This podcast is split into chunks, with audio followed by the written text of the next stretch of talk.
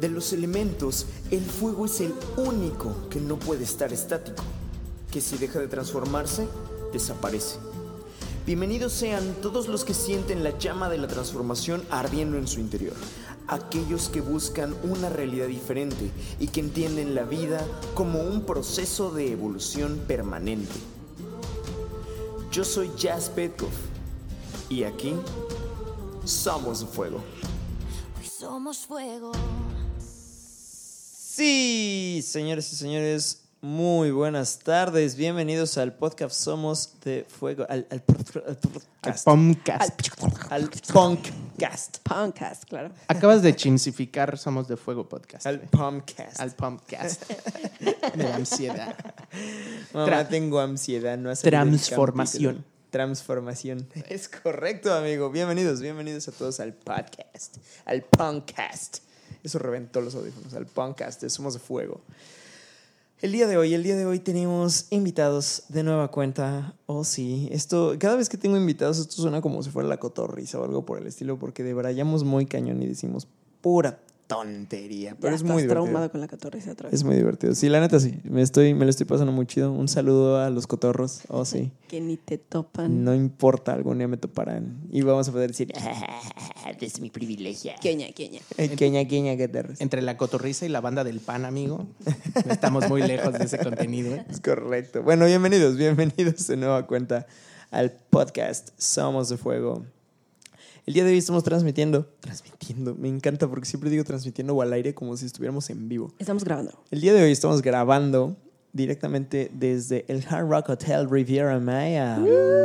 ¡Bravo! Turbo Pro. Solo de guitarra. Exactamente, porque, porque los solos de guitarra vocales los hago yo y los solos de batería vocales los haces tú. Obviamente. Tú vas a hacer los solos de bajo vocales. Es correcto. Ah,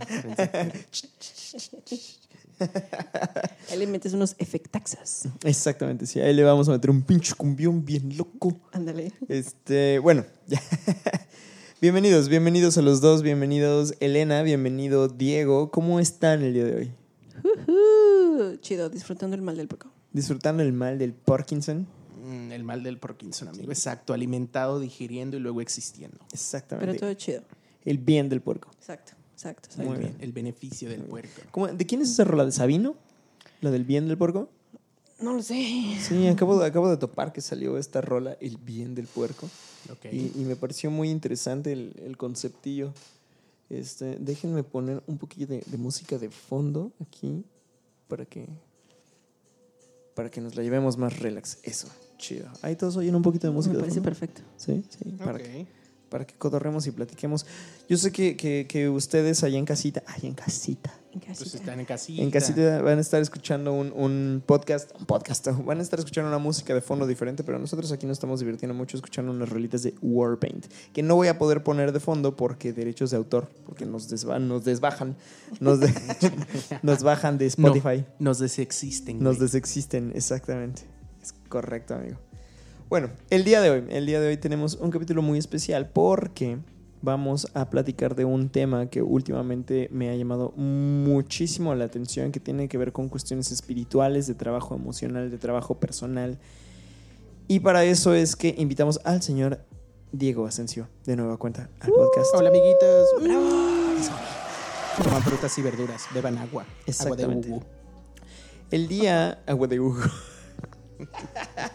el día de hoy, el día de hoy vamos a abordar el tema de la religión yoruba. Religión yoruba. Así merengues. Muy bien, muy bien. Es, es una. Es todo un tema. Es todo un tema. Religión yoruba vulgarmente conocida como santería. Ah, ok, no quería decirlo yo, gracias por decirlo tú, porque no, no sé hasta qué punto. Está mal aplicado, pero sí. Ya, Ok. Pues vulgarmente así la conocen. Ok, perfecto. Yo sé que es aventar la piedra así como muy, de manera muy ambigua, pero danos una pequeña introducción a la religión yoruba, a la santería. Así como, ¿qué es lo primero que tendríamos que saber? Ah, pues antes que nada es una religión muy antigua, muy, muy antigua. Yo creo que incluso se va, se va ahí a la par, o sea, religiones judeocristianas, Cristo, incluso antes el judaísmo, o sea, es una religión que, bueno, en primera instancia viene de África, viene de la región de Nigeria, o sea, ya estamos hablando de pues, continente que vio nacer a la humanidad, ¿no? O sea, antiquísimo. Yo tengo una primera pregunta. A ver, dígame. Porque con toda esta cuestión mística, mágica, eh, Musical. musical. exacto. Se puede hablar libremente de la religión, porque dentro de mi concepto es un poco tabú, es un poco misterio, es un poco de estas cosas que es como, uy, se dedica a la religión y bla, bla, bla. Entonces, ¿está permitido? Sí, libremente. Sí, como tal, de hecho, pues es como cualquier otra religión, o sea, se conoce, creo que, no sé si, hay, si se lleva algún registro en algún lugar como la ONU o demás, pero tengo entendido que inclusive se han reunido como líderes religiosos, el Papa, rabinos y demás, y entre ellos ha habido gente yoruba, babalaos y olúos. Anda, esa no me la sabía. Sí, Ok. está, está denso. Ahora sí nos puedes apoyar con, de manera general, con un poquito de estructura. Ok, pero sí, respondiendo un poquito más eh, a tu pregunta, sí, se puede hablar de la religión, no es un tema tabú. Bueno, creo que se ha hecho más bien un tema tabú porque la mayoría de la- los mexicanos, en ese caso, digo, estamos en México, eh, crecemos en religiones judeocristianas, ¿no? Y sabemos que todo lo pagano, todo lo que no tenga una raíz judeocristiana, pues es un tabú. ¿Cierto? Entonces creo que por eso también se ha mitificado ese asunto de que, ay no, de la religión yoruba no se habla. O, obviamente hay, sí hay secretos porque im- implica movimiento de energía, pero ya son cosas muy, muy adentradas. O sea, de buenas conocimiento general, pues sí se puede compartir. Pues es una religión politeísta.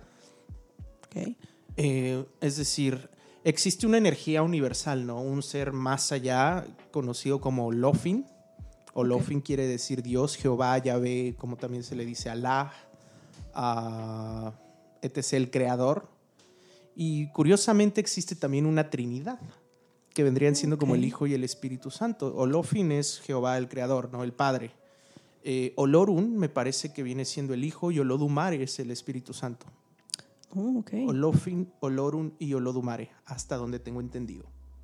También es importante mencionar o hacer como un pequeño disclaimer, yo soy un religioso menor, todavía no, no estoy, no tengo una jerarquía muy alta ni altos estudios, Eh, yo la practico por parte de mi familia y digo, mi mamá y mi papá son los que se han adentrado hacia estudiar esto, pero bien adentro, ¿no? Y a mí me han embarrado un poquito de conocimiento y bueno, preguntas que yo he tenido, pero pues lo que yo sé con gusto lo comparto, ¿no? Con todo el amor para que pues la gente conozca y sepa. Ok. Pues muchas gracias. De entrada, muchas, muchas gracias por la apertura, por platicarnos.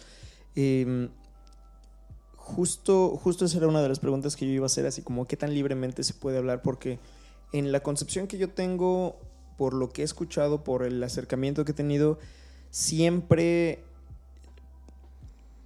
la gente que he visto ha sido como acercarse o, hablar acerca de esta religión con una cuestión de respeto que no he visto con otras religiones. ¿Sabes? Eh, de, por ejemplo, de religiones como el catolicismo o como el judaísmo, etcétera. Hay chistes y hay gente que se burla y etcétera. Y nunca he visto a alguien atreverse a hacer un chiste respecto a la religión yoruba. Así de ese tamaño. Entonces, mi concepto es como de, ok, como si fuera un. Yo creo que todas las creencias de todas las personas son respetables, pero sí creo también que, bueno, parte de la naturaleza humana es podernos reír de las cosas y hacer hasta cierto punto eh, algo divertido de cualquier cosa.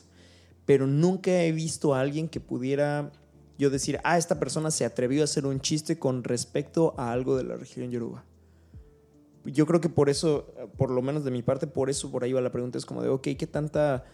eh, qué tanto se ha convertido en un tema tabú o qué tanto incluso para los que son practicantes de la religión eh, de manera tal vez decir ortodoxa eh, está permitido hablarlo no solo como para compartirlo sino como comentarlo como si fuera algo más eh, laxo como algo más relajado Ok, bueno, en, en primera instancia creo que es importante decir que la religión no está peleada con el humor.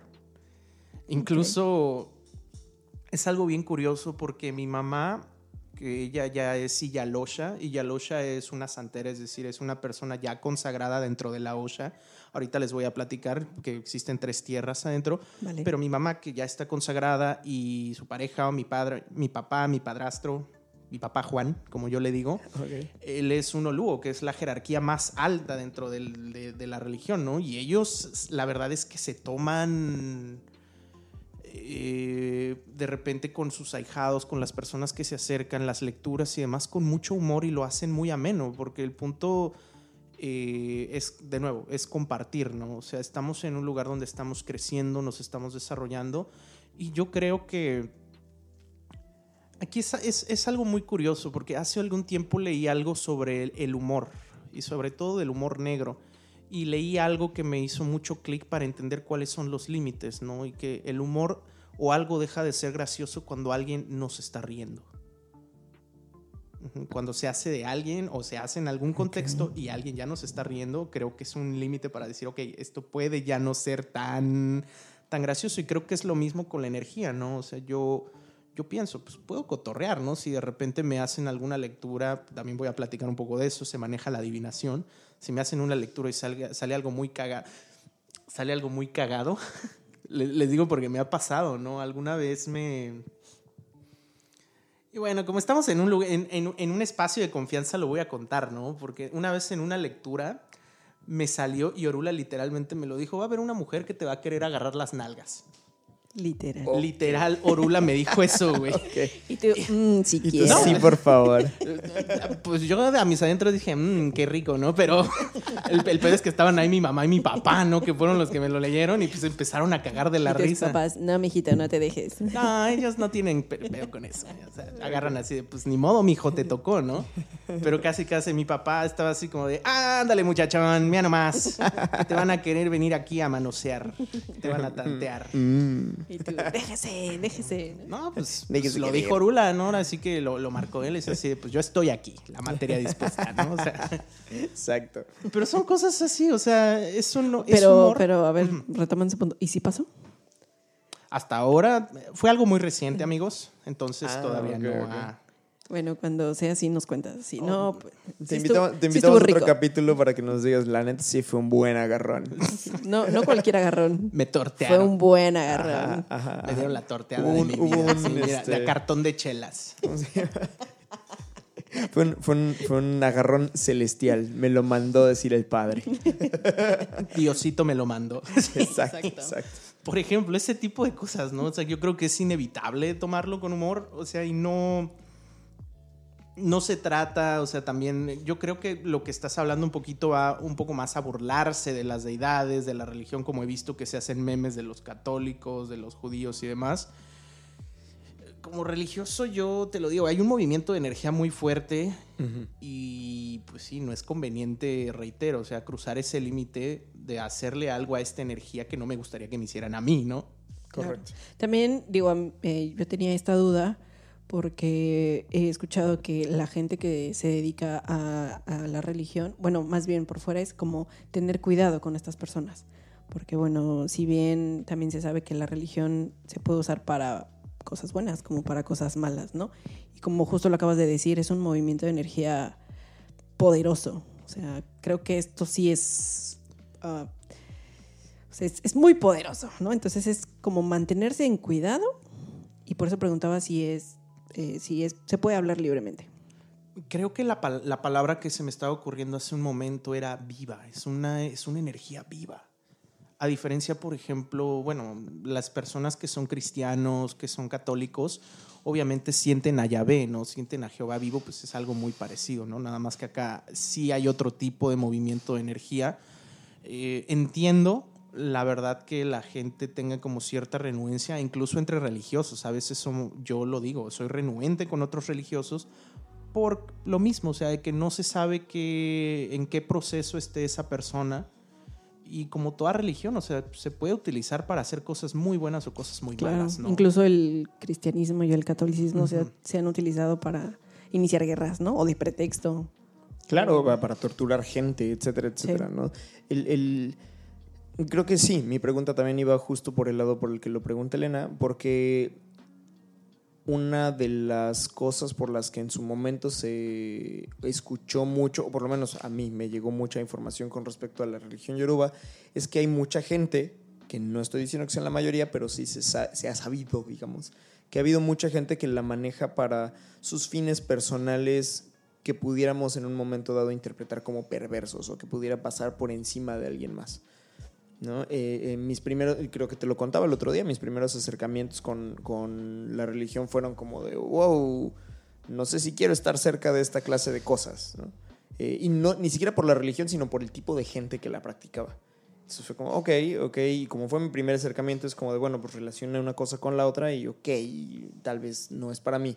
Al estar cerca de otras personas practicantes de la religión y ver que se manejan como en, en positivo para crecer, aportando a la gente a su alrededor de manera, eh, pues de manera positiva, ayudando a crecer, eh, eh, que, buscando la forma de crear un contexto de, de bienestar para la gente alrededor que se convertía incluso más en una cuestión de con esto vamos a estar protegidos de la, pues, de la mala onda, por ponerlo de una manera muy resumida, pues entonces ahí fue donde dije, ah, ok, entonces no es nada más como que haya un solo camino, como que haya una sola eh, forma de manifestar o de manejarse en esta energía, ¿no? Y, digo, me da mucho gusto que al conocerte y que tú me empiezas a compartir como toda esta información, que además de compartirla, me acercas como al, al a más información para conocer más y para saber cómo aplicarlo de manera positiva y estar protegido de, de, pues, las...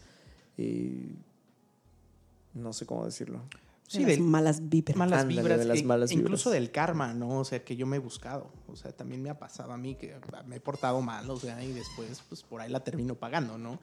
Y es una regla general dentro de la religión. O sea, sí hay gente que la utiliza para hacer daño, pero también hay un código. O sea, incluso hace, hace un tiempo me estaban pasando, o me pasó mi papá que existen eh, mandamientos de Ifá que son como reglas para la vida. Digo, no las tengo a la mano, igual ahorita las puedo buscar y se las leo. Pero sí me dejaron, pues me dejaron medio boquiabierto, ¿no? O sea, porque yo conozco la religión desde niño, o sea, y nunca los había leído, ¿no? Y hace, y tiene un, un contraste muy grande, como dices, o sea, con lo que coloquialmente se conoce como un santero, ¿no? Que son, o un, o un palero, ¿no? Que están de la mano, o un, o X, oye, persona dentro de la- religión que puede hacer, no sé, eh, que avientan maldiciones, que avientan amarres, que avientan pinches trabajos negros, ¿no? Para meterle la pata a la gente, o sea, y eso, pues, de una u otra manera, kármicamente también tiene un precio. E incluso hay que tener conocimiento de cómo funciona eso. Les quería compartir algo bien interesante y creo que a, los, a nuestros escuchas les va a interesar sobre los amarres. Sí, sí, sí, por favor. La gente coloquialmente se ha vuelto muy popular el hecho de creer que un amarre se le puede hacer a cualquier persona. Así de, ay, es que me gusta tal morra, me gusta tal vato, ¿no? O sea, lo voy a amarrar. Pero ya adentrando, yo por ejemplo me puse a investigar porque en algún momento, digo, en mi madurez, hace muchísimos años, o sea, me salió, me, dio la espinita, ¿no? Así, oye, ¿y qué pasa si utilizo la energía para que esta persona se fije en mí o para que estemos como más unidos? Y las cosas no funcionan así. Todos tenemos una energía propia, tenemos un modo de ser. Y el hecho de yo amarrarme de buenas a primeras con esa persona no siempre puede ser algo beneficioso. Incluso puede ser como truncando tu propio crecimiento, ¿no? Porque hay personas que llegan a nuestra vida para enseñarnos algo y simplemente vienen de paso y se van. Y por ese aferrarnos a esa persona, dejamos de crecer y dejamos de vernos reflejados en el contexto, en la vida, para aprender las lecciones que requerimos aprender. Y, y limitamos el crecimiento. Que pudiera venir. ¿Cierto? Ahí hay algo bien interesante, porque por ejemplo, cuando una de esas personas o la persona llega a nuestra vida y es una persona indicada, una persona con la que estoy yo creciendo, estoy aprendiendo, y las cosas sí no empiezan a ir del todo bien, pero muy dentro de mí yo siento que es, es una relación buena, es un espacio sano, eh, se puede hacer un trabajo de esa índole, pero ya no se vuelve un amarre. El mismo oráculo de Ifá, si van y hacen una consulta con él, les va a salir ahí. Es que hay que hacer este tal trabajo para poder sanar esa relación y que pues, se vuelvan a juntar por las buenas, ¿no? O sea, no que haya no, no que sea una situación desde el ego, como dices, desde querer aferrarme a algo que ya no es. Incluso también, digo, no hablando de en cuestión de la religión, sino hay veces en que conoces a alguien, se separan por X razón y adelante en el futuro se vuelven a reencontrar. Es porque cada quien en lo individual tenía que aprender sus lecciones, pasar ciertos sucesos de su vida y después reencontrarse y a lo mejor enriquecer más la relación o, o el- la interacción, ¿no? Bingo. Yeah. Se dice por eso que la palabra de Orula nunca cae al piso. Por eso yo sé ahora que, me, que dijo que una mujer me va a agarrar las nalgas, estoy así, de, oh, chin, ya la tengo, ya la tengo cantada. Ya la tienes Sentenciada. sentenciada. Pero qué rica sentencia. Yo tengo dos preguntas que hacerte. La primera es que nos hables un poco al respecto de las jerarquías que ahorita mencionabas. Y la siguiente pregunta es, em, en cuestión de que estás dentro de la religión, pero también crees en cosas fuera de, de la religión, o sea, en entes, en entidades que no son propiamente de Yoruba, sino en, no sé, Dios, Jesucristo, Buda, no sé, etc. Antes, antes de que contestes eso, porque también me interesa saber la respuesta, me quiero, me quiero atrever a dar una opinión que tal vez pueda eh, tener que ver con esto. ¿Ok? Porque mm, a lo largo de los últimos años me, me, mm, he empapado de mucha información de diferentes religiones, de diferentes corrientes filosóficas y etcétera. Y entendí el concepto del sincretismo, del, del- como de este... Equivalencia. esta, ajá, como de esta equivalencia, como de este compartir los nombres para la misma energía, por decirlo de una manera muy burda, ¿no? Que ahora incluso se han visto en, en las películas, ¿no? Eh, a mí me llamó mucho la atención cuando en una de las películas de Marvel donde se toca el asunto de los dioses nórdicos, los juntan con los dioses griegos y entonces es como de eso es un sincretismo, porque están hablando de la misma energía, nada más que se llama distinto. Y entonces, eh, llevado como a la vida real, de repente es, eh, eh, por lo menos para mí, esto es mi percepción personal. Tengo una tía que es cristiana de hueso colorado, así que, que muy cañón, así anda por ahí en la familia predicando la palabra de Dios, ¿no? Al mismo tiempo, conozco gente que está dentro del judaísmo y conozco gente que se eh, empapado de- del hinduismo y ahora con el... De hecho, en la, en la religión yoruba, con la gente con la que me he acercado y que, que está en, en- en esta religión, son los primeros que me dicen, ah, bueno, pues es que esta, este nombre de este santo, esta entidad se sincretiza o el equivalente en una religión, por decirlo así, más coloquial o, más del dominio público, en la religión católica, por ejemplo, pudiera ser este otro, este otro nombre o este otro santo, como para que te des una idea de quién es. Y en lo personal yo creo que sin importar el nombre que le demos a esas entidades, ahí están. Y al mismo tiempo esas entidades separadas forman parte de un todo. No, no es como que todo sea separado. Me lleva a pensar en, en esta cuestión de la ilusión de la separación y que a nivel cuántico todos estamos conectados y teoría de cuerdas. Y entonces nos podemos meter incluso en corrientes filosóficas o de física cuántica o etcétera, etcétera. Pero donde al final de cuentas todo es uno y uno es todo. Y entonces creo que lo escuchaba con respecto a los cabalistas, ¿no? Que, que el, el uno es el que se separa en todas las pequeñas unidades, en todas las almas, en todas las energías y etcétera, etcétera. Pero al final de cuentas todos somos parte de lo mismo, solamente somos una ilusión. O como dice Jim Carrey, ¿no? Eh, yo soy el universo experimentando a Jim Carrey a través de mi cuerpo. ¿no? Y creo que eso es para todos, nada más es una cuestión de tener la conciencia eventualmente de darnos cuenta de ello. Por favor. Me acordé de un chiste que comentábamos el otro día, que dice que la cábala dice que todos somos uno, No, que el uno es Dios. a que el uno es Dios, y que la cábula dice que uno no es ninguno. Hay que retachar. Exactamente. Ok, pues va- vamos por partes, como decía Jack el Destripador. Dale, por favor. Eh, la primera pregunta fue, bueno, En la cuestión de las jerarquías. las jerarquías. La primera pregunta Entonces, era los- nombre y fecha. Nombre y fecha. Rayos, ya reprobé. O, maldición. Como de manera general, ¿no? Me imagino que tiene su- sus matices. Sí, bueno, de hecho, antes que hablar de jerarquías, Cuando hablamos de la religión yoruba, creo que es importante hablar de tres tierras, que son como los tres, eh, ¿cómo podemos? Los tres lugares energéticos que existen dentro de la religión. Eh, el primero podríamos decir que es el palo mayombe o el palo monte, también se le conoce, o la nganga que esta parte es un poquito más darks, porque es donde se trata, la gente trata directa, o más bien los tatas y las yayas en gangas, tratan directamente con muertos, con espíritus de difuntos. Y ahí es, es un asunto que puede a veces no traer mucha luz, como la Osha, que son los santos, los orishas, o Ifá, que es lo, lo más alto de lo más alto, ¿no? ¿Esto por qué? Porque con los difuntos, eh, pues sabemos que no todos han tenido el privilegio de tener una muerte quizás tranquila. Hay energías que llegan muy alteradas de repente, o sea, por ejemplo, muertos en accidentes, en etc, etc. Hay otros eh, difuntos, otras energías que traen mucha luz, ¿no? Como por ejemplo, eh, se dice también que todos venimos con un cuadro espiritual, que son todos los difuntos o todas esas energías que nos vienen acompañando de generaciones. Wow, ok.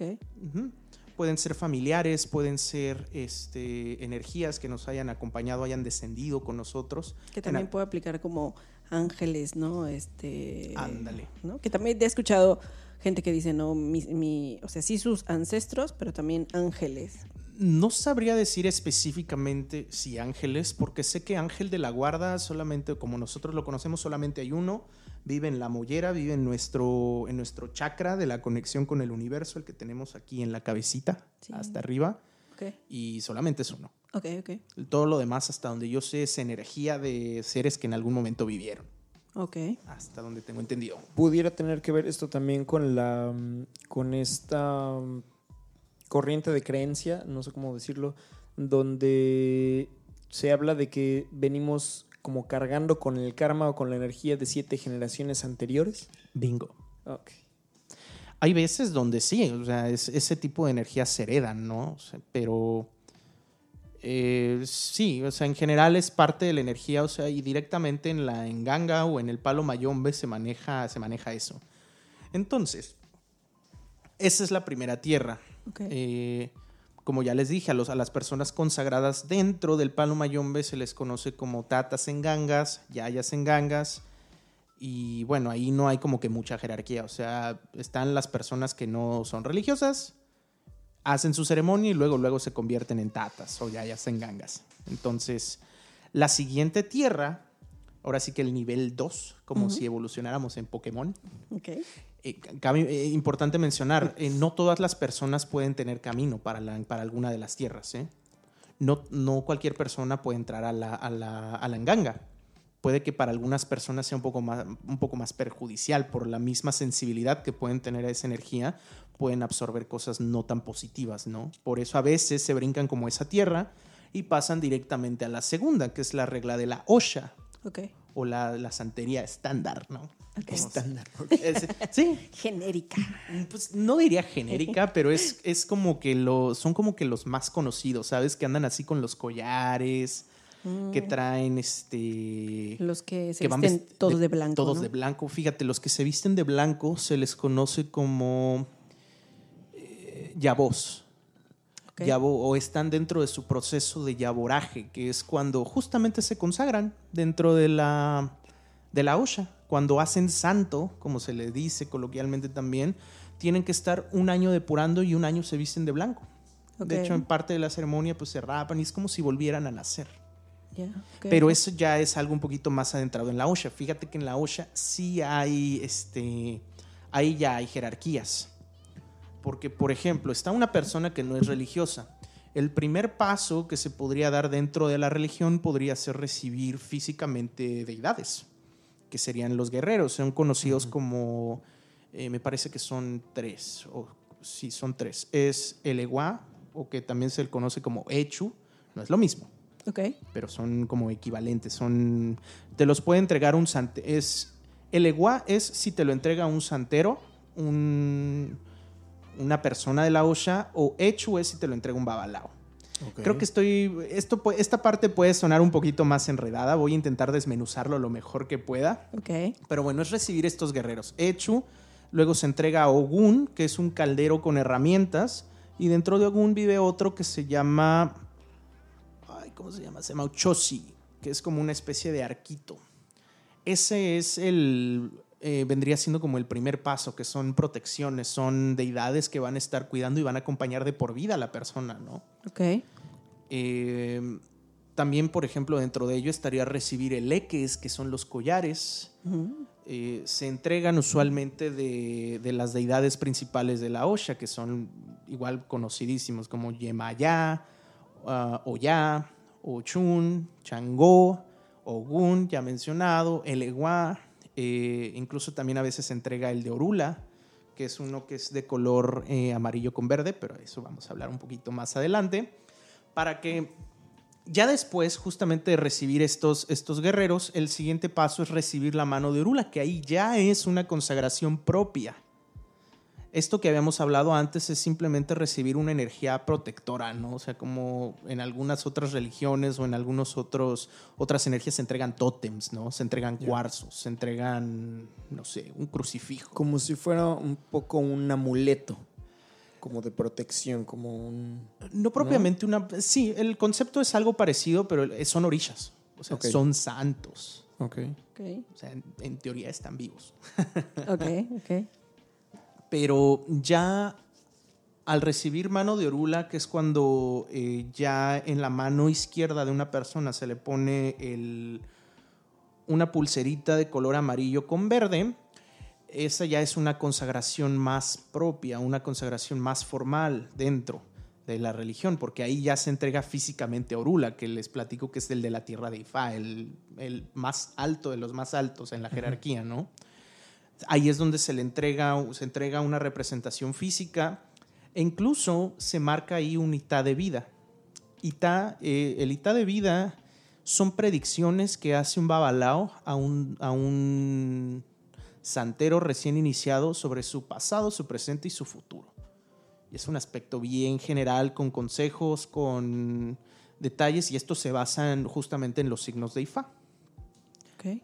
Entonces, vendrían, vendría así la jerarquía hasta ahora, ¿no? Recibes guerreros, después de recibir guerreros, eh, se recibe la mano de Orula, que en el caso de las mujeres se dice Kofa también. Ya después de recibir la mano de Orula, la siguiente consagración, que es ya más una cosa energética más pesada, es hacer santo, justamente. Cuando se rapan, están, creo que son como siete o no sé cuántos días este, adentro de una ceremonia. Eh, es la verdad un proceso muy bonito y aquí sí es donde la gente sale de esa ceremonia y están en depuración todo un año, vestidos de blanco, siguiendo algunas reglas, siguiendo algunas cosas. Y bueno, ese tipo ya es, ellos ya son como que los reli- religiosos estándar, ¿no? Ok, ok.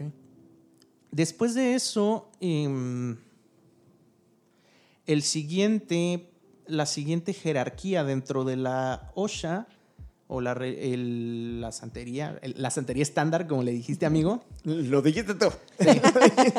lo dije yo, Ajá. vendría hasta donde yo tengo entendido y se me ocurre, podría ser un OVA. Un OVA es una persona que se dedica a aprender todo lo relacionado con la religión y todas las ceremonias y los trabajos que se pueden hacer. Un OVA podemos decir que es la biblioteca andante. Ok. Son las personas que tienen toda la información. Y ellos, de hecho, participan en prácticamente todas las, eh, las ceremonias y todas las consagraciones que se hacen porque pues, son los que lo llevan. Ok. Sí, sí. Eh, estos OVAs tienen mucha chamba. Hay, hay uno que de hecho está por ahí en YouTube, en Facebook también, que es el OVA Agayú, que ha tenido ahí, ha tenido un poquito de polémica él dentro de la, la misma religión, porque él ha sido mucho de compartir información, ¿no? Y eso también ha sido un, un choque con u- algunos tradicionalistas que dicen, no, pues es que esta información no tendría que ser pública y es así. Pues, pues es información para todos. Claro, y, y ahí es un poco lo que hablábamos desde el inicio, ¿no? Qué tan libremente se puede hablar, ¿no? Porque a lo mejor eh, ya hablamos de que no es tabú, que se puede hablar libremente, pero también de alguna manera es como hacer públicas las recetas de, de, de una maestría en gastronomía, ¿no? Es como no vas y cuentas los súper secretos, porque para eso hay un lugar específico, para eso hay un Eso. entrenamiento específico. Pero, pero al mismo tiempo, como por usar el mismo ejemplo, no porque publiques la receta lo puedes ir a hacer, porque justo hay un entrenamiento, porque justo hay como un... Yo diría que lejos de eso, o sea, hay recetas muy específicas, o sea, así como dentro de la región hay, hay, sí hay secretos, o sea, hay cosas que nada más las personas consagradas pueden saber, pero son cosas muy específicas, ¿no? Hay, hay cosas que son más de conocimiento general para que la gente aprenda, para que se desmitifique Ok. para que se puedan ahí entender, incluso definir un poco más los que son considerados tabús dentro de la religión, ¿no? Porque existen, pues como todos religiosos, tabús, ¿no? O sea, no podemos estar metidos en vicios. Eh, yo, por ejemplo, tengo prohibidísima, eh, prohibidísimo drogarme, la promiscuidad, beber y bueno, algunas otras cosas, ¿no? Pero... Eso también es una duda que quería hacerte después. ¿Cuáles son los precios a pagar al entrar en la religión? ¿O cuáles, sí, qué es lo que hay que hacer para poder entrar y, pues sí, lo- los precios, ¿no? Los, no quisiera utilizar esta palabra, pero Sí. igual y podría quedar los sacrificios, ¿no? Ok, ahorita respondemos eso. Claro. Vamos a terminar un poquito con los Sí. niveles porque habíamos quedado que lo va es Sí, este, la- el cúmulo, la epítome de la información. Y ya después está la tierra de Ifá. Ok. Ifá son los sacerdotes mayores. Eh, Orula vendría siendo figurativamente como una especie de Jesucristo dentro de la religión. O sea, fue una. Es una deidad que pasó, creo que son 256 veces, son 16 por 16. Uy, un chorro. Este... No, son 600, 6 por 6... No, 16 por 16. Sí, porque son 16 signos principales de Ifá, se multiplican por sí mismos. 256. 256. 256 veces pasó por la Tierra a través de cada uno de los 256 signos de Ifá que existen. 256 combinaciones. Y él fue el que, él es el adivino por excelencia. Ifá, de hecho yo le estaba platicando con este Hasek que el Dilogún de Ifá, y no sé si esta información es verídica, no sé si lo leí en, un, en una página clickbait, ya sabes, de esas que hacen dinero con tus clics, Ok. que la- algún estudio como de la ONU o de algo así lo habían catalogado como el, el, el método, el oráculo de adivinación más efectivo Dentro de todos los que existen, la bola de cristal, el tarot, los huesitos de los chamanes, pues el de Ifá estaba ahí en el top. La taza de café. Eh, la taza, eh, la taza del té, ¿no? Como en Harry Potter. La página web está de pregúntale a Johnny o pregúntale a no sé Y quién. la bola 8, ¿no? O sea, sí, ya, ya, no manches. Que estaría muy interesante saber cómo es que hicieron ese estudio, ¿no? Sí, pues no, sí, efectivamente. O sea, ¿quién fue el que dijo, bueno, a ver, voy a ir con, voy a ir con la divina, luego voy a ir con el chamán de los tlascaltecas, luego- Ajá, exacto. quién sabe, ¿no? Sí, estaría muy interesante saber cómo hicieron ese estudio ahora que lo pienso, sí. Como para decir que encima, pues sí, por encima de muchas cosas, muchos métodos, es el más preciso, Efectivo, ¿no? ¿no? El- Sí, El más efectivo. El EQL de IFA. Eh, pero bueno, entonces, eh, esto es para dar una idea general de quién es Orula. Eh, les digo, es el adivino por excelencia. Y las personas se consagran justamente con, con él. Ellos ya los babalaos son los hijos de Orula. Esto es importante. Cuando una persona también eh, se corona santo, como se dice coloquialmente, o sea, dentro de la Osha, lo que habíamos hablado antes, antes de lo va, eh, coronan justamente con una de las deidades en su cabeza, que es la que eh, podríamos decir que va a regir o rige mi, mi- mi- mi- energía. Alguna de estas deidades pueden ser las ya mencionadas. Puede ser Ochun, puede ser hijo de Ochun o hija de Ochun, hijo de Changó, hija de Changó, Yemayá, Obatalá, eh, Ogún, Eleguá, etc, etc. O sea, todo, Agayuto, los sabidos y por haber, ¿no? Pero ya a la hora de entrar a Ifá, ya ellos directamente pasan a ser, digo, además de hijos del ángel de, de su guarda, que en este caso es un orisha, de hijos de Orula directamente. Ok. Y esto les abre un canal energético con lo divino y ya están más allá del bien y el mal, ¿no? Es como los preferidos del profesor. Ándale, los preferidos del profesor. Ok.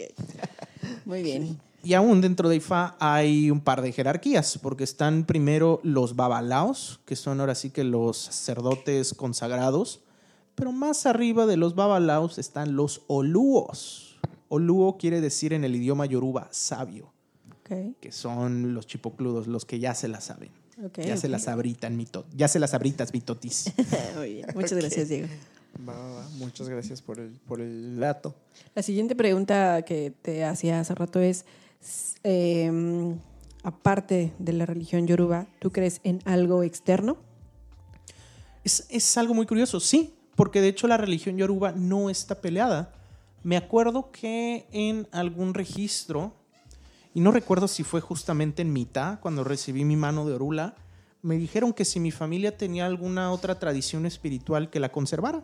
Ok, Por ejemplo, digo, no es como que activamente participe en el catolicismo, a través del cual pues, mi familia se ha dado por varias generaciones, o incluso el judaísmo, ¿no?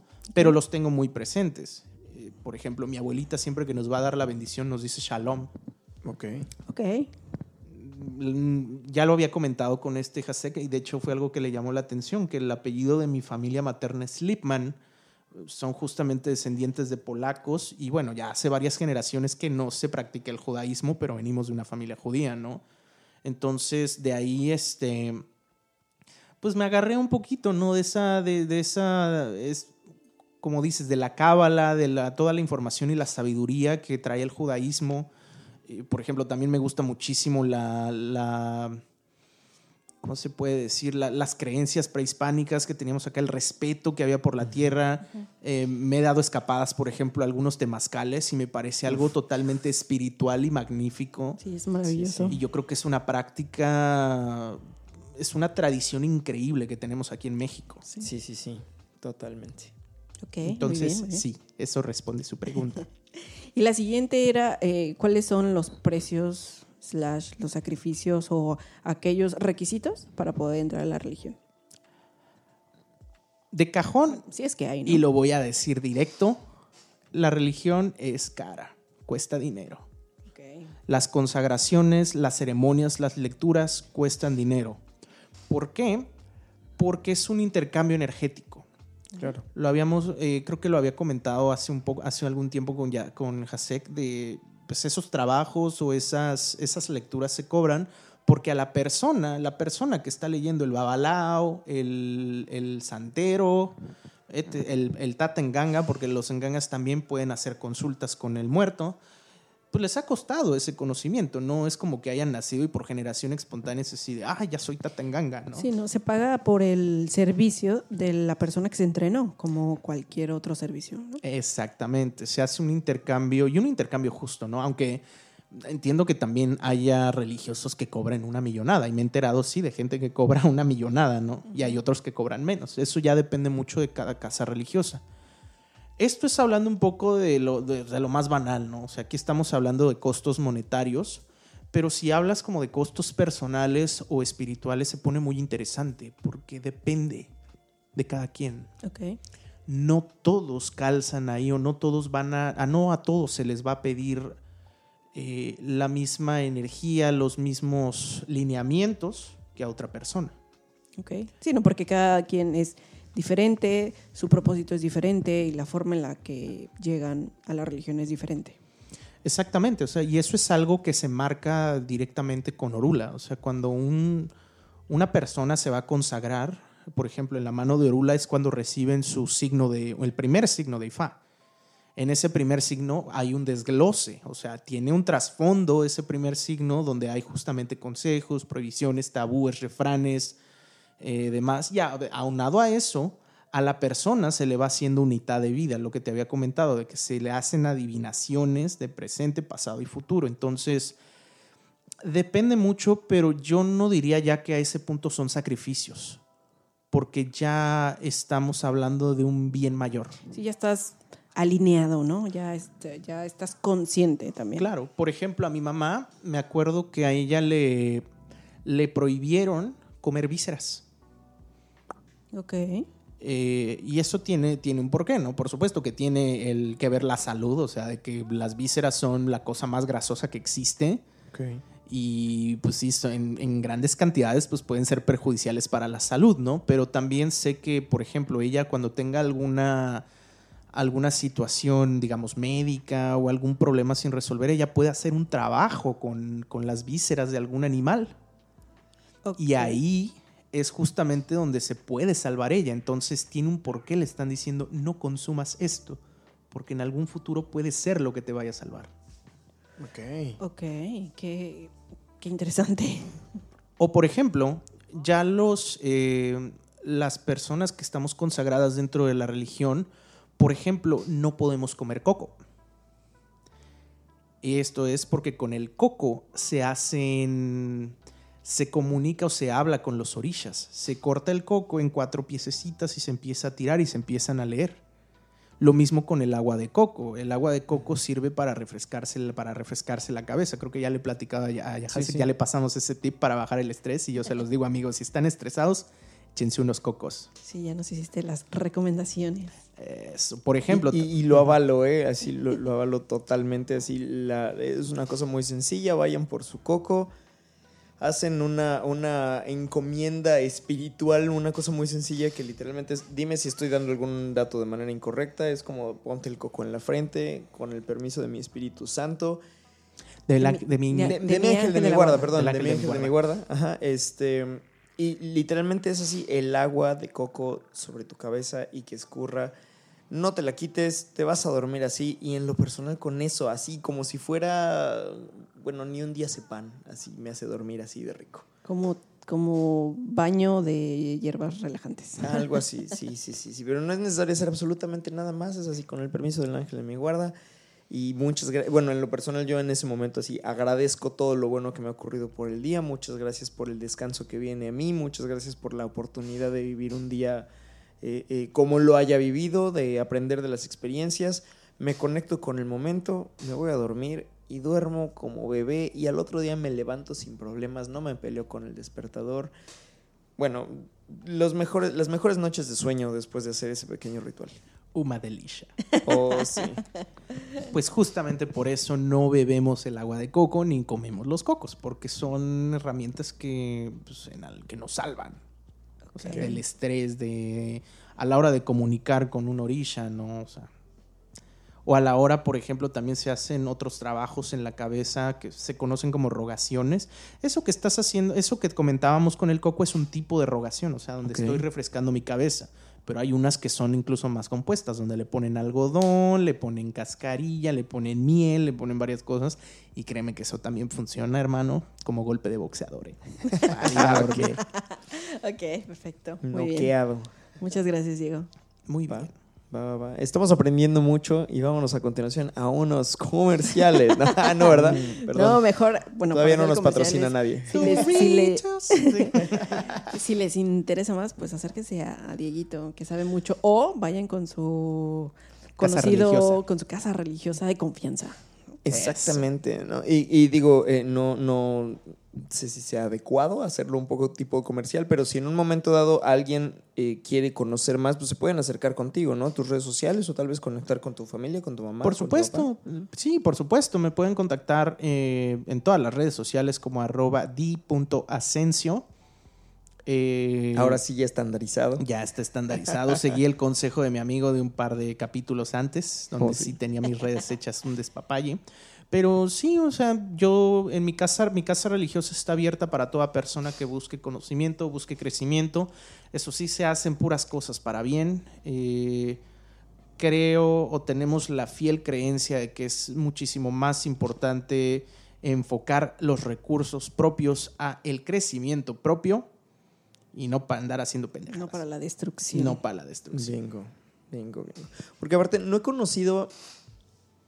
No he conocido corriente religiosa ni espiritual, ni, ni así. No, no conozco corriente de pensamiento como. como ni, sí, ni mística, ni espiritual, ni religiosa, que no advierta que quien se porte o quien utilice la energía para, para hacer alguna clase de daño, se le va a cobrar y se le va a cobrar caro. O sea, de- de- por las buenas y por las malas, de todas maneras, si te pasas de lanza con alguien, utilizando la corriente religiosa que quieras, te avisan, te va a salir caro, te la va a venir a cobrar la vida, te la va a venir a cobrar la deidad a la que le estés pidiendo esto, te va a salir caro.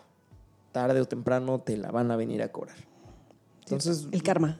Ajá, y sí, y con el nombre que le quieras llamar, ¿no? Así. Sí, sí, sí, sí, sí, no, no se pasen de lanza, amiguitos. Pues sí, Básicamente. digo, si les interesa, este, pues sí, acérquense con, con Diego o a la casa religiosa que, que más elijan. Porque también nos comentaba Diego un, un poco al respecto de algunas situaciones o algunas personas que han buscado esta eh, ayuda y pues, se han salvado de, de varias cosas extremas, ¿no? ¿Nos comentabas, Dieguito?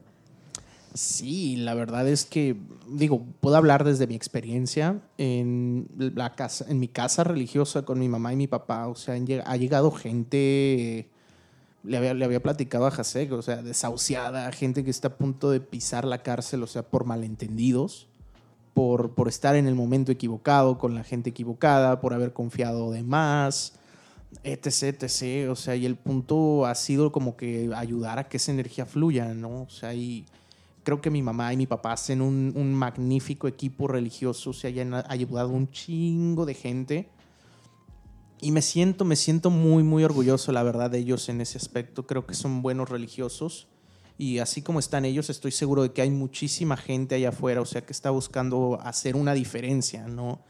Eh, pues cada quien desde su trinchera, ¿no? Acá desde un lado más energético, espiritual. Habíamos hablado también que ahora andamos puros procesados por acá también. Correcto. Saludos a los procesados. Les, vota- les voto cuatro desde aquí, mis parces. Yeah. Miren, un religioso procesado. Es correcto, es correcto, es Una correcto. latita de Agarra atún. ese mundo. Una latita de atún. De atún consagrado. De es correcto, Muy es bien. correcto. Es que además es algo que me gusta mucho, que me gusta mucho de, de- la amistad contigo, pero que me gusta mucho de irme encontrando con la gente en la vida. Personas que más allá de cerrarse a una sola cosa, es como de, ok, ¿cómo podemos expandir esto? ¿No? Eh, eh, yo lo veo contigo en la cuestión de la religión, es como de yo ya de casa traía la cuestión de la religión, pero de repente me topo con, con el proceso del coaching y es como de, ok, por aquí podemos extender el bienestar, hablándolo en un idioma diferente para las personas que ahora están dentro de este, dentro de este canal. ¿no? A, mí en lo personal me, me- gusta mucho. Yo me topé con el coaching, pero toda la vida estuve como con el proceso de la terapia psicológica y etcétera. Y entonces como de, bueno, pues una cosa no tiene que estar peleada con la otra. Tú lo dijiste hace rato, todo está conectado. O sea, yo estoy, estoy convencido de que llegué justamente al coaching para poder sanar esa parte humana y que toda esta energía que vengo cargando tradicionalmente desde mi familia pueda fluir mejor, pueda fluir con más objetividad y más claridad y no exista como esa, esa herida, esa, ese ego, o sí existan, ¿no? Pero que entienda, que pueda yo entender que tienen su lugar y que hay voces que son más, más importantes adentro de mí. Exacto, que no, que no sea la herida o que no sea el ego lo que rija la vida, sino que, que- que aporten. Que La sirvan, energía. Ajá, ajá. Lo que habíamos comentado, o sea, hay gente que puede, que puede utilizar, o sea, esta energía para hacer daño y sí, o sea, se hacen amarres a diestra. Hay un montón, si salen así a su colonia de confianza, seguramente van a ver algún, algún letrerillo que diga, se leen cartas de tarot y se hacen amarres, ¿no? Seguro, sí. En, el- en la, ¿cómo se llama? En la sección amarilla o en Google, así, sí, sí, seguro. Exactamente, o así de ¿quieres este el trabajo de tu jefe o Ujú. X o Y? Creo que esos son religiosos que no han sanado esa parte humana, esa parte del ego, esa parte de creer, bueno, de saber que sí tenemos una influencia, pero pues es también una responsabilidad, ¿no? O sea, el no cargarnos más de piedritas Es- es- entre nosotros. Esto- es, es ser consciente, perdón, de, de que la energía bien enfocada puede crear y no destruir, ¿no? Porque al final, pues toda es energía, pero hay que enfocarla en cosas chidas para compartir con la gente, ¿no? Y no pasarle por encima, porque como comentábamos hace rato, pues al final eso se puede convertir en un karma y eso que tú provocaste, pues, se te puede regresar. Exacto, hay, un, hay una forma de, de- de filosofía que me gusta mucho. Bueno, no de filosofía, una, una corriente de pensamiento que me gusta mucho de un libro llamado El tallador de diamantes, que desmiénteme si me equivoco con los datos, lo escribió Geshe Michael Roach, que se ganó Yes. el título de Geshe porque eh, creo que es el título más alto, como si fuera un doctorado, dentro de los monjes budistas. Y, la, e- este hombre es eh, norteamericano, es estadounidense. Decide, o sea, estudió una carrera, no me preguntes en qué, no me acuerdo, pero decide irse con los monjes budistas, alcanza el nivel más alto y ya cuando es así, doctorado en monje budista, no sé, no sé cómo, ya es geshe, pues, le dicen, muy bien, te vas a, tienes de tarea regresarte a Estados Unidos y volverte millonario. Y él así como de, pero salí del capitalismo para venirme para acá, o sea, salí de, de- de todo eso para venirme para acá. Dijeron, y lo estás haciendo genial, carnal. Ahora vas a llevar todos estos conocimientos, me imagino que no le dijeron carnal, ¿verdad? Este, vas a llevar... Compita. Exacto, mira, compi, te vas a llevar todos estos conocimientos y los vas a utilizar para hacerte millonario y tocar miles de vidas. Sí, creo que el propósito es hacer una empresa eh, millonaria para de alguna manera crear un impacto positivo en la gente. Pero, ajá, pero sí recuerdo mucho que en el libro le explica, ¿no? Así como de, pero va a ser utilizando los conocimientos que aprendiste acá, toda esta carga espiritual, todo este, este conocimiento espiritual, lo vas a utilizar para hacerte exitoso en el mundo de hoy, porque esto es lo que va a dar el ejemplo para tocar muchas vidas de que lo espiritual y lo económico, o de que lo espiritual y la abundancia no están peleados, de que la plenitud emocional sí puede ir de la mano con la plenitud material. Y el tipo se hace millonario y se llama el tallador de diamantes porque cuenta su historia de cómo llega a Estados Unidos, se pone a trabajar de dos, tres cosas, hasta que entra a trabajar en un taller de tallado de diamantes. Y va como escalando dentro de la empresa y va aprendiendo y va aplicando lo que aprendió en el, en el monasterio budista hasta que efectivamente se vuelve millonario y escribe el libro y da conferencias y el vato es una eminencia en los dos mundos, por decirlo de alguna manera. Y uno de los conceptos que más grabado se me quedó es que menciona que los pensamientos, todos los pensamientos y todas las acciones, así todos, hasta los inconscientes, todos los pensamientos y todas las acciones que tomamos a cada momento de nuestra vida son como una pequeña semilla que sembramos dentro de nuestra cabeza, dentro de la tierra fértil de nuestra cabeza. Y que las vamos alimentando con las emociones y con los pensamientos reforzados y recurrentes y con las acciones que vamos tomando. Entonces todo, todo se va retroalimentando. Al mismo tiempo es una semilla y al mismo tiempo es nutriente de las semillas anteriores. Y que en medida de que nos mantenemos en eso, eventualmente la semilla brota. De nosotros depende si la semilla fue algo bueno o algo malo dentro de nuestro propio concepto y que eso va a, a dar un fruto. Dependiendo de la semilla que haya sido y de cuánto la hayamos nutrido, va sí o sí a dar un fruto. Entonces, las semillas que sembramos hace unos días, unos meses y unos años son los frutos que tenemos ahora y que las que sembramos ahorita, en este momento, el día de hoy, son los frutos que vamos a tener dentro de, los, de las siguientes semanas, meses y años. Entonces me gusta mucho este, esta corriente de pensamiento, justo por lo que hablábamos, ¿no? Las cosas que vayamos sembrando de manera regular, las cosas, las, ideas con las que nos vamos enfocando, las cosas que vamos haciendo todos los días, las palabras que decimos, la conciencia con la que nos comportamos, es una semilla que va a rendir un fruto. Y a mí me gusta además la, la analogía que no me acuerdo de dónde me saqué, creo que yo me la inventé, que nosotros podemos sembrar en una maceta que está aquí frente de nosotros, pero muchas veces el fruto va a venir en otra. Es como yo sembré en esta maceta, pero el fruto muchas veces viene de otra y hay, y hay que ser abiertos a la posibilidad de que venga de otro lado, porque muchas veces yo estoy viendo esta maceta y tan enfocado queriendo que esta planta crezca y me dé un fruto que no me doy cuenta del bosque que tengo alrededor. Salomón lo dijo, hermano, todo es vanidad. Ok. Eso es vanidad. Querer que salga de un lado. Ok, Y eso es católico, amigos. Bueno, cristiano. Ok, ok. Judío. Eh, Judeo-cristiano. Judeo-cristiano. Y es- está, está muy bueno, ¿no? O sea, es- me, me encanta. eh, De, de esta clase de, de equivalencias energéticas, de, eh, filosóficas, de diferentes corrientes, es de donde me viene este pensamiento. de, Pues es que todo, me gusta decirlo así, todo es lo mismo. Ahorita que comentas eso, hace rato mencionaste algo muy importante, eh, que sí existe un sincretismo también dentro de la religión yoruba con, por ejemplo, los santos católicos. Y ese creo que ha sido un punto de unión y desunión también en las personas, porque también me ha, me ha tocado escuchar eh, católicos que dicen, no, ¿cómo crees que mi, mi santito va a ser esa deidad? ¿No? Pero es lo que tú dices, nada, nada es ajeno, todo está conectado. Por ejemplo, eh, Changó, el orisha de la fuerza del rayo, se sincretiza con Santa Bárbara. Eh, Ochun, que es la, ahora sí que la diosa del amor, de la fertilidad, la que vive en el río, está sincretizada con la Virgen del Cobre. ¿Qué podría ser Afrodita? Podría ser Afrodita, También. exactamente. Podría ser la...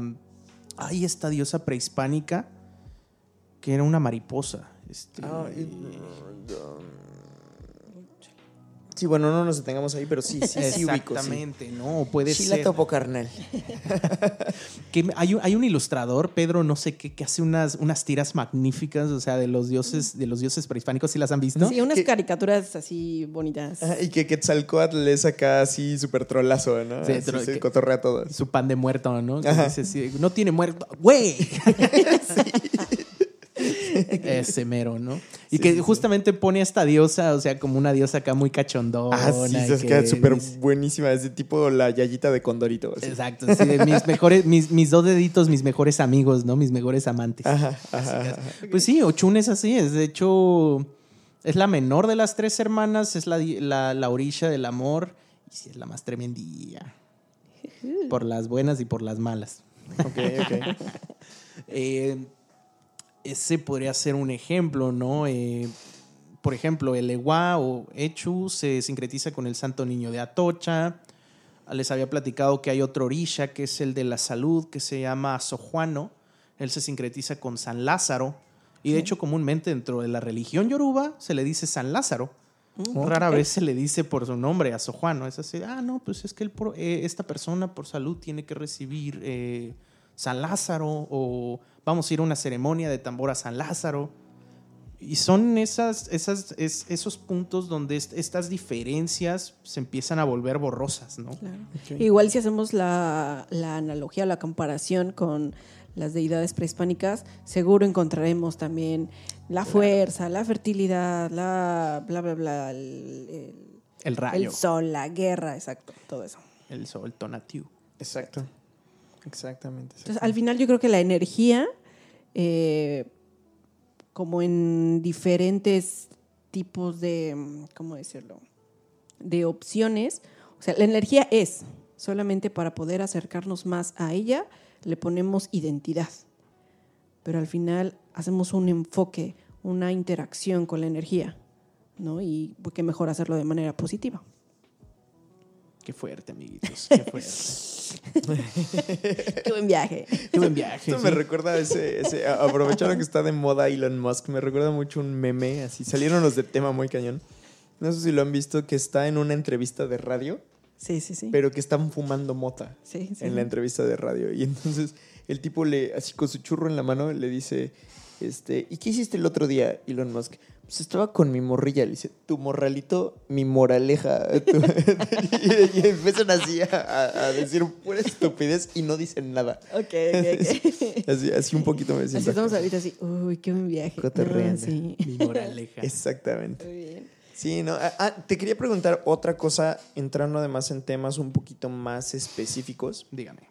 porque em, los primeros acercamientos que yo tuve con la religión yoruba fueron, eh, iba a decir casualmente, pero no, no es casualidad, ¿no? O sea, me doy cuenta que, que era básicamente inevitable y ni siquiera por una cuestión mística, fueron cuando empecé a adentrarme en la música porque lo primero que empecé a tocar a nivel profesional, lo que, que empecé a estudiar con, con ganas y que empecé a, a llevar a- al mercado, por decirlo de alguna manera, fue la percusión latina y empecé a tocar las congas y por ahí entré con el, eh, eh, ¿cómo se llama? Se me olvidó el nombre. Este otro tambor. El... Eh, el yembe que se volvió súper famosísimo, ¿no? Y, este, y estos tambores que son más tradicionales, ¿no? Ojalá si alguien me está escuchando y sabe tocar el batá, enséñenme, por favor, me encantaría. Este, pero empecé, empecé con, las, con la conga, ¿no? Y con las diferentes variantes. Y entonces eh, me empiezo a enterar que, bueno,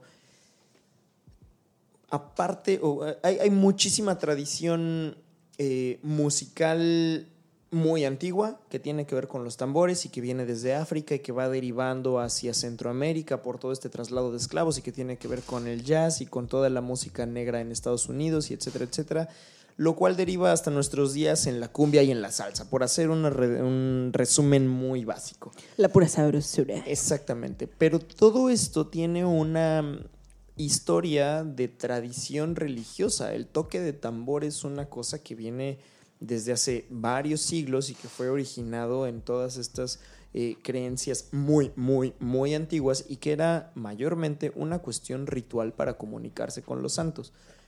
Por eso es que yo digo que fue inevitable que al adentrarme en el mundo, en la parte musical, al adentrarme en el mundo de los tambores, me llegara a topar con esta información y con gente que se dedique a esto. Cuéntame, por favor, la relación, lo que sepas, ¿no? De la relación de la música con, eh, la, eh, la santería o con la religión yoruba. Justamente estaba buscando. Ay. Bueno, vámonos por partes de nuevo. Sí, la música es parte fundamental de la religión, porque dentro de las, de las mismas ceremonias que se hacen y demás, hay cantos.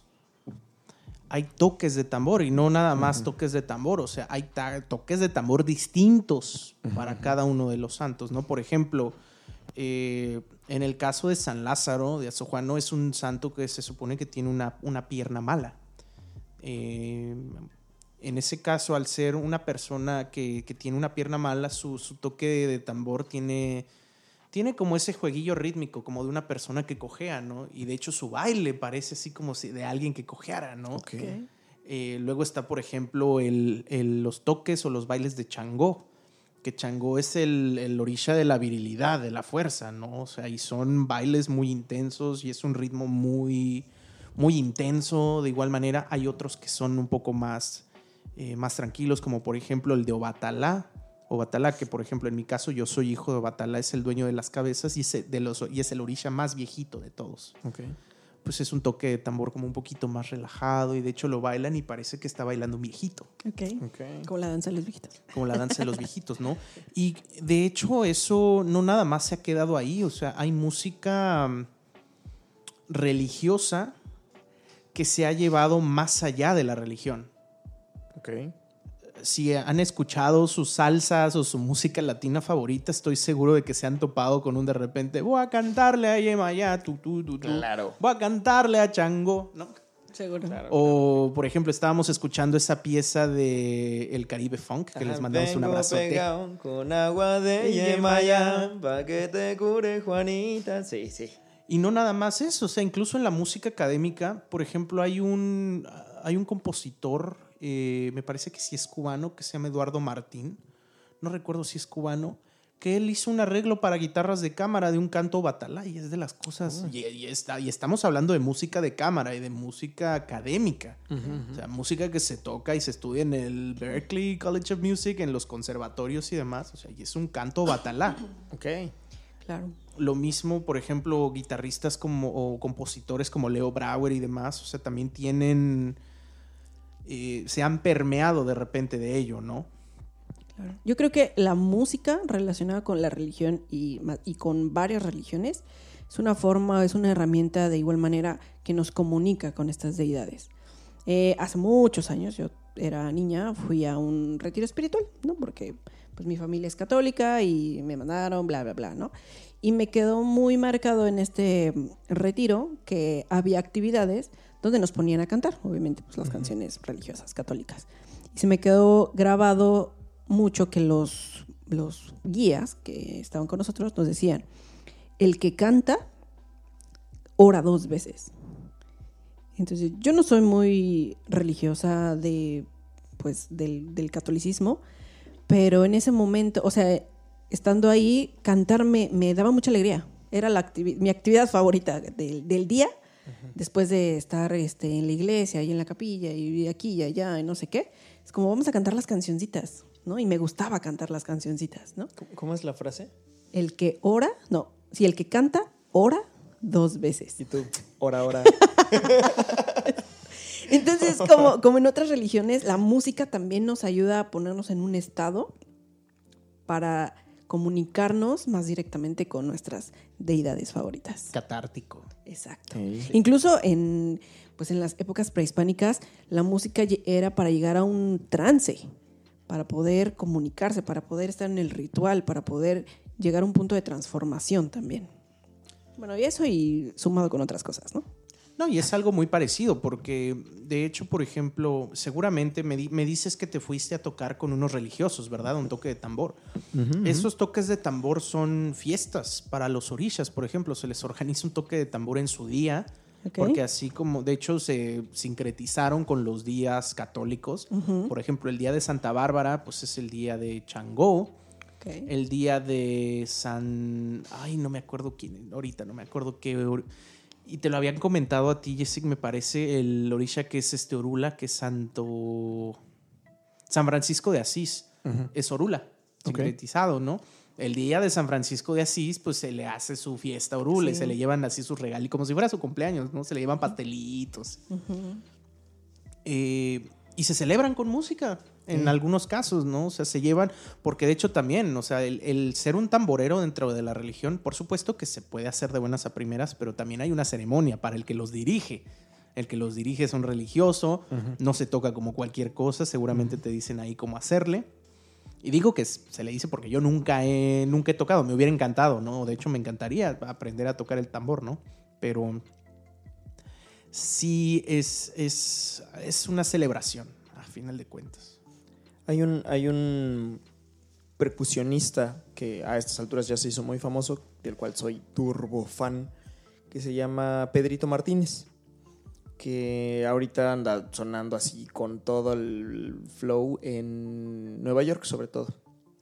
Si no estoy mal, me estoy arriesgando a dar datos incorrectos, pero si no estoy mal, él es cubano. eh, sus canciones son en español y etcétera. Tuve la oportunidad de conocerlo en un viaje que hice por allá en Nueva York. Y recuerdo mucho que al verlo tocar, él eh, toca y canta, eh, toca las congas y canta, ¿no? En las canciones, el cuarteto tiene su nombre, así lo pueden encontrar en, Spotify, Pedrito Martínez Group. Este, y alguien mucho más experto que yo en la cuestión musical que me acompañó al, al evento, me comentaba, es que este hombre aprendió a tocar primero el batá y luego ese conocimiento lo llevó a tocar en- en las congas. Esta persona con, con la que platicaba, me, él, él fue eh, uno de mis maestros de, percusión y él también conoció a Pedrito Martínez y me dijo que tuvo la oportunidad de tocar con él, de ir a un ensayo, que lo invitaron a un ensayo. Y que justo antes del ensayo primero hacen como toda una oración a los santos, hacen como que encomiendan el ensayo y luego se ponen a tocar, pero todo el ensayo es una ofrenda. O sea, todo, todo lo que están tocando es una ofrenda. Y ya nada más al final es como de, bueno, estos cortes que hicimos o esta estructura que armamos va para la canción, para, para lo que se va a grabar en el disco, ¿no? Pero que básicamente todo lo que tocan, así tres, cuatro horas tocando, todo el ensayo es una ofrenda. ¿no? Porque tiene que ver con toda una cuestión donde, co- como bien dices, que no sé y no me dieron más información, pero eh, tiene que estar como encomendado y que van preparados y que hacen como toda una, eh, ¿cómo poderlo decir? Como un, eh, un ritual donde se les, se pudiera decir que se les nombra como, como tamboreros oficiales o como, no, ni siquiera sé cómo decirlo, es como si estuvieran certificados para ser tamboreros religiosos. ¿no? Tamboreros del Yoruba.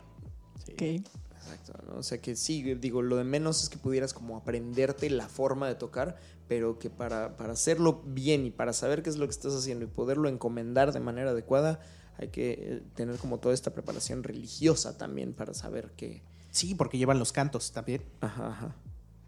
Llevan los cantos. Y esto es algo bien importante porque se canta en Yoruba. El Yoruba es la lengua, valga la redundancia, de la zona Yoruba de Nigeria o de África, porque de hecho me parece que no se limita a Nigeria. Y es un idioma antiquísimo, antiquísimo. Reitero, estamos hablando de África, no la cuna de la humanidad. Sí. Yo creo que como el sánscrito o algo así, por ahí se van. Uh, Sí, o sea, es algo muy antiguo. Quizás no tanto como el sánscrito, porque creo que el sánscrito sí está así muy, muy abuelito, ¿no? Pero Ok. por ahí va la lengua yoruba. Y alguna vez me acerqué a, a preguntarle a alguien, o más bien no me acerqué, me, me- me acuerdo que me lo comentó un religioso, que justamente cantamos eh, las, las cosas en yoruba para respetar la tradición. Porque me dice, tendría el mismo efecto si nosotros agarramos y lo cantamos en castellano. Si cantáramos como la miel, la miel, la miel, la miel para Ochun, ¿no? Ok. pero el hecho de hacerlo en Yoruba es respetar un poquito, o respetar, no un poquito, un poquito mucho la tradición, ¿no? Ok. Entonces, por Sí, eso es como también. ser muy fiel a la cultura, ¿no? Exactamente, de dónde viene. eh, porque sí, o sea, tiene mucho que ver lo que dices de la intención, tiene mucho que ver de, por supuesto, las guías, las personas que conocen el proceso del ritual, pero también es un respeto a esa tierra, ¿no? A esa, esa, esa energía que nos viene acompañando desde que la humanidad estaba en pañales, ¿no? Ya. Ok, ok. Muy bien. Wow. Este, este, este Guau, capítulo ha sido esclarecedor. Sí, la verdad, por lo menos a mí me, me- me has enseñado mucho. Te agradezco que me sigas compartiendo eh, de, toda esta, de todo este conocimiento, de toda esta cultura. Que, que me sigas compartiendo el, el bienestar, la buena intención y la energía positiva que, que traes contigo y que, trae, eh, que traes por medio de la religión. El, el acercamiento con tu familia también es algo que agradezco mucho. Agradezco mucho por tu amistad, amigo. Muchas, muchas gracias por todo el trabajo que hacemos juntos. Este, Por los chistecillos y los memes también. sí, por los chistes, por los Por el- memes y por todas las El borradas que shitposting de cada día. Es correcto. H. Moyuba Lorisha. Así, Correcto. H para ustedes, amiguitos, y Oh, para los gracias. escuchas. Muchas Gracias, gracias. amigo. Bueno, pues ya saben, pueden encontrar a Diego en sus redes sociales como di.ascencio. Di.ascencio. Perfecto. Arroba di.ascencio. Arroba di.ascencio en Instagram, en TikTok, en Facebook, en Tinder, en Craigslist. No, ya hace mucho que no estoy en Tinder, amigo. Vale, perfecto. Bumble para todos. Este. Ya. Sí, ya no, porque esas nalguitas ya están apartadas. Ah, sí, sí, sí. ya. Eh, mira, quién sabe, igual y, igual es eh, momento de que entres de nuevo para que se manifieste ese manoseo. Podría Manoseo ser. rico, manoseo delicioso. Música rica, música deliciosa. Es correcto. También quiero agradecer mucho a Elena.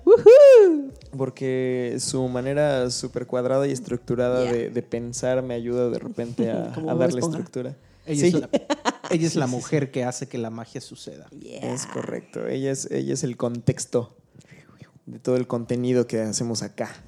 Se rifa, se Muchas rifa. gracias. Muchas, muchas gracias por todo lo que aportas. Yay. Este. De a principa. Y, de a- y bueno, pues Ya vámonos. reinona. Vámonos, vámonos. Esto fue un capítulo más de Somos de Fuego. Les agradezco a todos los que están aquí escuchando. Agradezco a todos sus preguntas, sus comentarios en redes sociales. Elena, ¿cómo te pueden encontrar en redes aunque no les vas a contestar? Me pueden encontrar, es un poco chistoso, en Facebook como Elenus Retorcidos. Mándenme, mándenme solicitud. Ya, este. No los va a aceptar, pero Pero igual. no, mándensela. ya, ya los voy a aceptar. Veído. Ma- eh, por Vistoseado. Instagram como Nipish. Y mándenme WhatsApp también, mándenme saluditos. Mm, Coméntenme qué tal les ha parecido estos podcasts y qué ideas nuevas tienen también. Sí, recuerden que todos sus comentarios son bienvenidos y que todo lo que hacemos aquí es para crecer, es con todo el amor. Recuerden que el amor es lo más importante. Compártanlo, échenos la mano en Patreon para el mantenimiento de este podcast. Y pues aquí andamos. Les agradezco a todos por estar abiertos, por estar sugiriendo y gracias a todos por ser de fuego. No soy un influencer, ni me dedico de lleno a las redes sociales. Tampoco hago esto por dinero. No vendo cursos, no hago retiros. Solamente estoy totalmente comprometido a poner al servicio mi experiencia con la intención de inspirar conexiones saludables entre los seres humanos. Así que si te gusta lo que doy, te invito a que me compartas con tu gente, que me sigas en otras redes como Chas Petkov con el hashtag Somos de Fuego y si lo deseas, que me apoyes también en Patreon para solventar la inversión que requiere el mantenimiento de este podcast. Y aunque no me compartas, te agradezco infinitamente por escuchar, por buscar herramientas para crecer y abrirte opiniones con las que tal vez no estás de acuerdo, pero que usas para aprender de la diversidad del mundo y crecer con ello. Gracias por ser de fuego.